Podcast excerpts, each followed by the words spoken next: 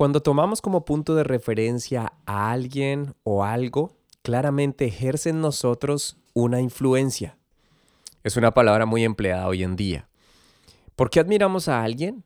¿Por qué alguien quisiera ser como algún deportista, artista, líder o personalidad pública?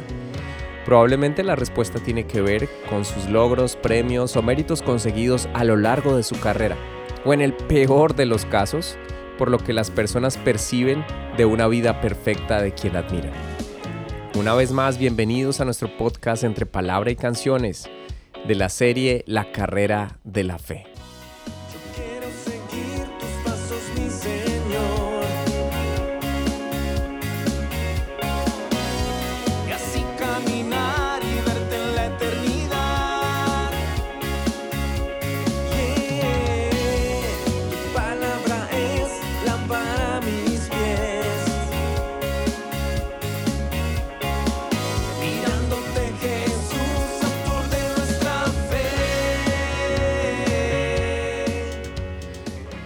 Vivimos en la época de la influencia, generada especialmente por todo el contenido compartido en redes sociales.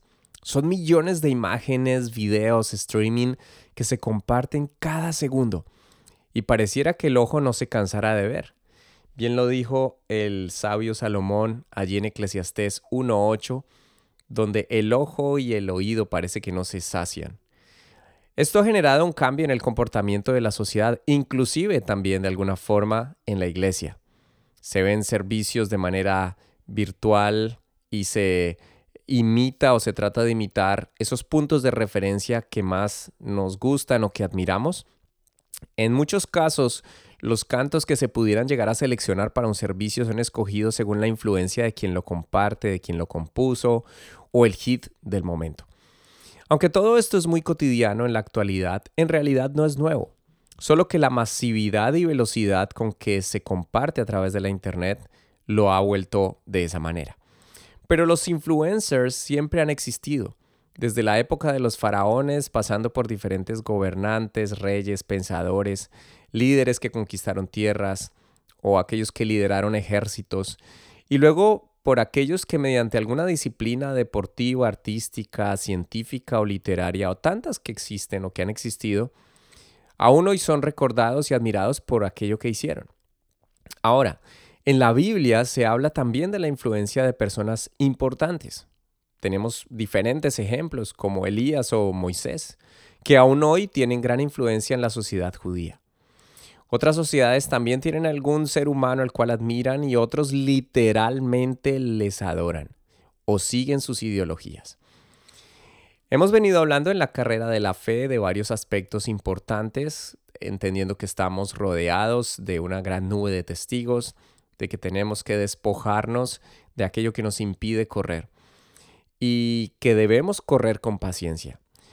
El versículo 2 en el capítulo 12 nos da una clara instrucción de cómo todo esto que hemos venido hablando cobra valor y se resume en algo sumamente importante. Puesto los ojos en Jesús, el autor y consumador de la fe, el cual, por el gozo puesto delante de él, sufrió la cruz, menospreciando el oprobio, y se sentó a la diestra del trono de Dios.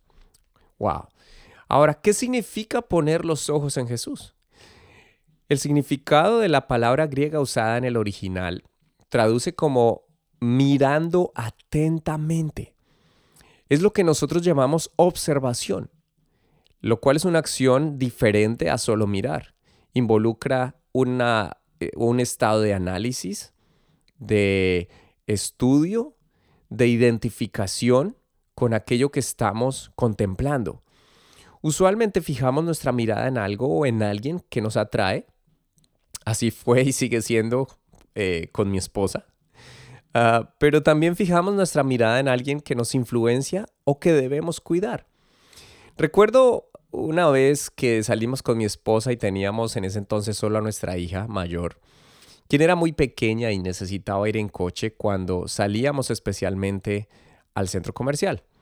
Ese día, justo ese día, wow, recuerdo, estaba lleno de personas y reconozco que no me gusta ir en fechas comercialmente asistidas. y junto al coche llevábamos un bolso que tenía objetos de valor. En un momento nuestra hija quiso salir del coche y aunque la teníamos cerca, eh, descuidamos el coche porque ya nuestra hija estaba muy cerca de nosotros y lo perdimos de vista momentáneamente, por unos minutos. Al cabo de unos, de unos pocos minutos volvimos a tomar el coche, pero lastimosamente nos dimos cuenta que el bolso en el que teníamos nuestros objetos de valor había sido hurtado. Fue lamentable esta situación y reconocimos el descuido que sinceramente no fue por mucho tiempo. Esto nos ilustra un poco ah, acerca de lo que puede significar el fijar la mirada en algo, el fijar la mirada en alguien. Y es interesante entender que para avanzar en nuestra carrera de la fe, para no desmayar, para no desfallecer, para no rendirse o volver atrás, es algo que tenemos que ineludiblemente hacer. Y una analogía que podemos tomar como ejemplo es lo que sucede en el matrimonio. El día que decidimos entregarnos en, en, amor y compromiso a nuestra pareja frente a unos testigos y frente a Dios principalmente, pasa muy rápido ese momento de la ceremonia que se alimenta por las emociones del momento, pero cuando el tiempo empieza a pasar, los días, los meses y los años, eh, es importantísimo continuar con ese sentir de tener nuestra mirada en nuestra pareja y cumplir con amor, no por simplemente obligación de un compromiso, sino en amor, cumplir en nuestro matrimonio y no caer en el cruel error de fallar en este pacto y terminar en una infidelidad. Es precisamente a ello lo que se refiere la palabra cuando nos dice que debemos fijar nuestra mirada en Jesús, el autor y consumador de nuestra fe. En ningún momento, en ninguna área de nuestra vida, debemos quitar nuestra mirada de Él. Y quitar nuestra mirada de Él se puede dar por diferentes situaciones de las cuales iremos a hablar de algunas de ellas en este y en el siguiente episodio. Pero a lo que quiero ir en este episodio básicamente es a establecer como prioridad en esta carrera de la fe que todo lo anterior va a cobrar sentido, correr con paciencia, despojarnos de lo que nos impide correr, tener claramente que estamos rodeados por una nube eh, hermosa de testigos que, que están ahí y que anduvieron por esta carrera, pero que todo esto cobra valor si nuestra mirada está fija, puesta en Jesús. Los hombres apasionados en cualquier área siempre logran ver y especialmente observar detalles diferentes, hacer cosas diferentes y por esto consiguen resultados diferentes, logran dejar huella. El apóstol Pablo, quien era un apasionado por la predicación del Evangelio, escribe en su carta a los filipenses en el capítulo 3, versículo 7, pero cuántas cosas eran para mí ganancia. Las he estimado como pérdida por amor de Cristo. Y ciertamente aún estimo todas las cosas como pérdida, por la excelencia del conocimiento de Cristo Jesús, mi Señor. Una clave importantísima.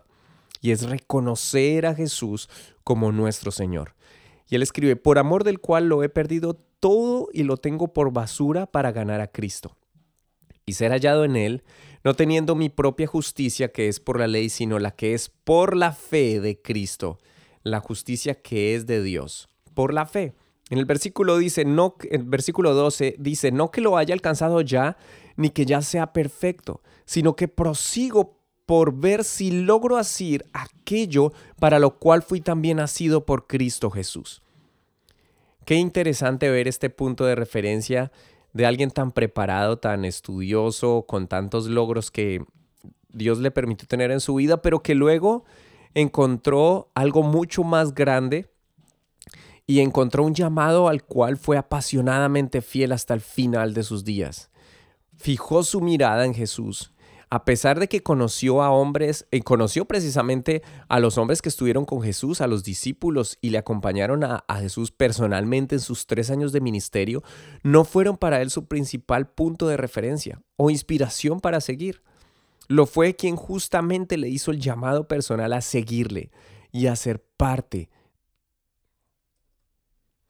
Ahora, ¿qué tal si nosotros tomamos el mismo ejemplo en medio de la sociedad en la que vivimos? Claramente diferente de pronto no vamos a terminar siendo mártires del Evangelio, pero sí podemos fijar nuestra mirada en Jesús de manera tal que sea nuestro más grande influencer en todas las áreas de nuestra vida.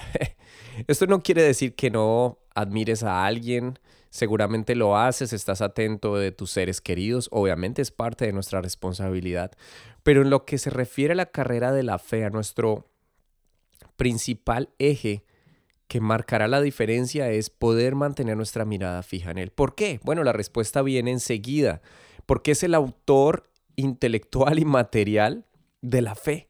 Y también el consumador quiere decir que es quien creó esto tan maravilloso, pero también quien lo ha perfeccionado para nosotros. Justo unas páginas atrás, en el capítulo 2 del, eh, del versículo 10 de Hebreos, dice, porque convenía aquel por cuya causa son todas las cosas, y por quien todas las cosas subsisten, que habiendo de llevar muchos hijos a la gloria, perfeccionarse por aflicciones al autor de la salvación de ellos. Y en el capítulo 5, apenas unos pasajes más adelante, versículo 8, y aunque era hijo, por lo que padeció, aprendió la obediencia. Y habiendo sido perfeccionado, vino a ser autor de eterna salvación para todos los que le obedecen. Bueno, aquí confirma una vez más que nuestra fe está sustentada en algo demasiado poderoso, en algo eterno. Y, y que eh, también es algo muy tangible porque a veces, claro, dentro de la explicación que tenemos de la fe, que claramente es creer sin ver, pero hay cosas demasiado tangibles que sustentan esta acción de tener nuestra mirada puesta en Jesús. Y lo primero que hay es la combinación entre creer y acto seguido, como termina este pasaje aquí, a todos los que le obedecen. Acto seguido la obediencia. Por lo tanto, es importante hacernos esa pregunta, bueno, ¿a quién admiramos realmente? ¿Quién es ese eje principal, ese motor en nuestra vida, en la dificultad, en la adversidad, pero también cuando estamos muy bien, cuando conseguimos algún logro, cuando eh, sentimos que vamos avanzando, cuando sentimos que no avanzamos? Es ahí, en cada una de esas áreas y cada uno de esos momentos de nuestra vida, donde la fe y la obediencia confirmarán que tenemos puesta nuestra mirada en Jesús.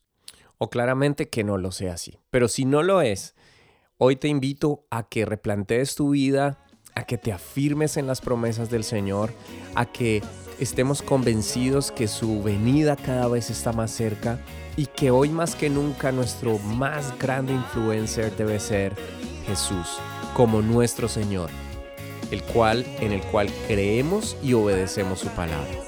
Y esta es la invitación. No lo olvides, este es nuestro podcast entre palabra y canciones de la serie La carrera de la fe. Paz del Señor para todos.